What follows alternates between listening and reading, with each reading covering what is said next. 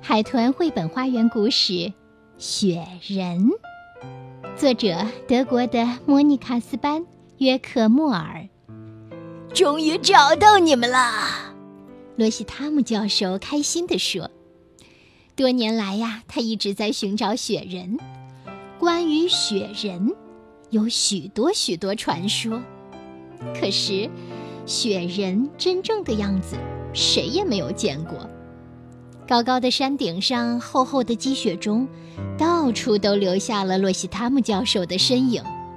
一天，在最高最高的山顶上，教授又失望了。他正要往回走呢，突然出现了一个庞然大物——雪人。雪人很友好，他对着教授咧嘴笑了。教授激动地抬了抬自己的帽子。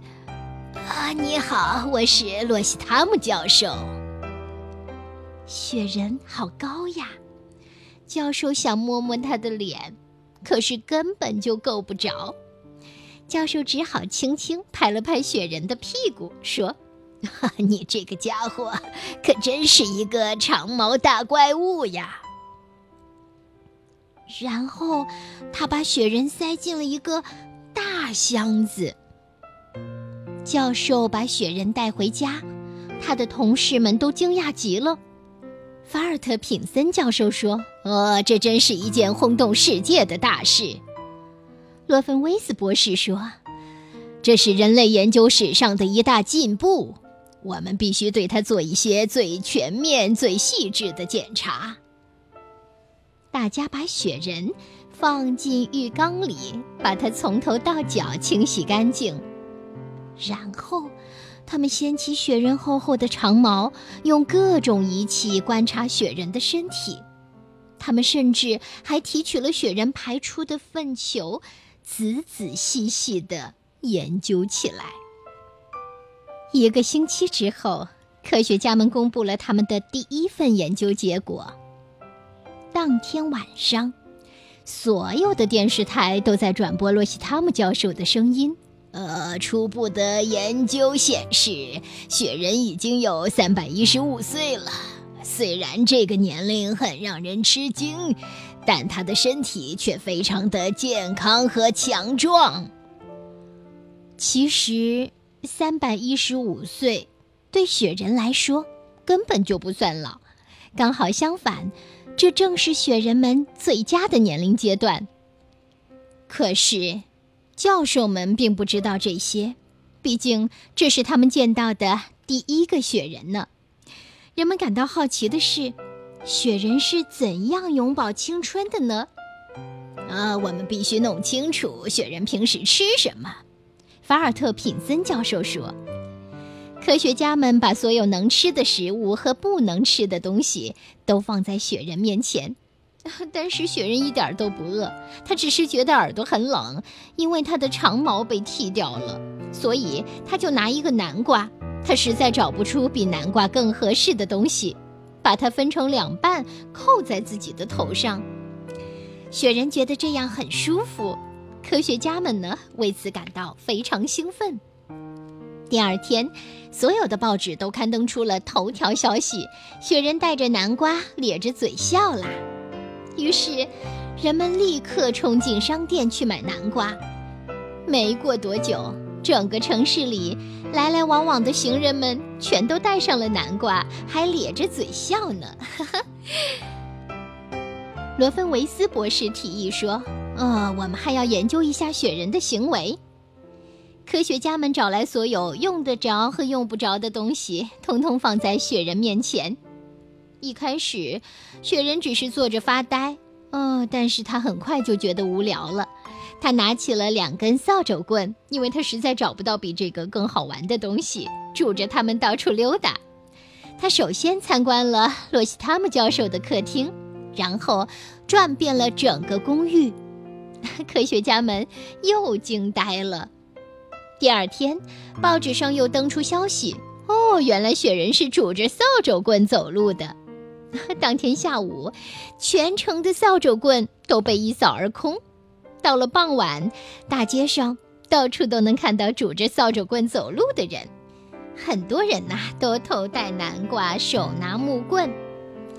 而雪人呢，他玩够了，所有的房间他都熟悉了，他又开始觉得无聊了。于是，他就坐在沙发上四处张望。他发现了一根香蕉，雪人拿起香蕉闻了闻，又认真地盯着这玩意儿看了很长时间，因为他实在不知道香蕉是用来做什么的。所以就把香蕉放在自己的耳朵上，这样做当然很搞笑，他忍不住呵呵笑了起来。呵呵呵再然后，所有的报纸的头版又爆出新闻：雪人居然对着香蕉说话。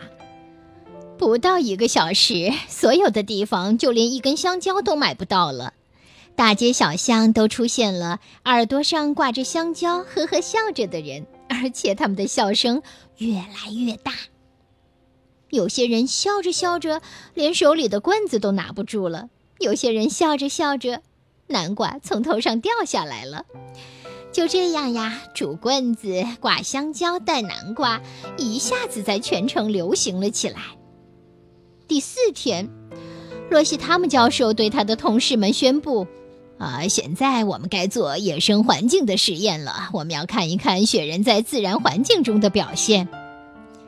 科学家们都热血沸腾，并决定严格保密这件事情。可是，勒芬威斯博士忍不住了，他告诉了一个好朋友，那位好朋友的朋友刚好认识《闪电快报》的人。于是，当天晚上的报纸就以特大号的字体公布了这个消息：雪人今天晚上去猫头鹰森林。哦，这个消息就像火焰一样，迅速在人群中蔓延开来。许多正拄着棍子走路的人迅速收起了棍子，夹在胳膊底下，抬腿朝森林跑去。城里的交通一下子陷入了瘫痪。很多人干脆把汽车放在路边，自己也跑了起来。还有那些刚才还在商店里为了抢到最后一个新鲜的南瓜而争吵的人，还没有付钱呢，就急着往外冲。大家都想亲眼看到雪人。在猫头鹰森林里已经是人山人海啦，大家争先恐后四处张望。有一个头戴南瓜的人突然发现了雪人，他大声喊道：“他在那里，长毛大怪物！”哦，顿时汹涌的人群呼啦啦一下子朝雪人这边冲过来，哦，再也无法阻止了。每个人都想摸一摸雪人，而且要第一个最快摸到雪人。这下可乱套了，人们互相拥挤着，拍打着，手里的棍子都打到对方的屁股了。呃，还有人把别人耳朵上的香蕉挤得粘在了脸上。雪人奋力的挣扎，终于找到了一个空隙，摆脱了疯狂的人群，逃进了森林里。啊，这时候，雪人的妻子已经在等他好久了。卡布拉克塔塔，亲爱的哈格邦菲纳克。雪人妻子这几句话的意思是：“咱们回家吧，亲爱的。这些没毛的小怪物们可真奇怪。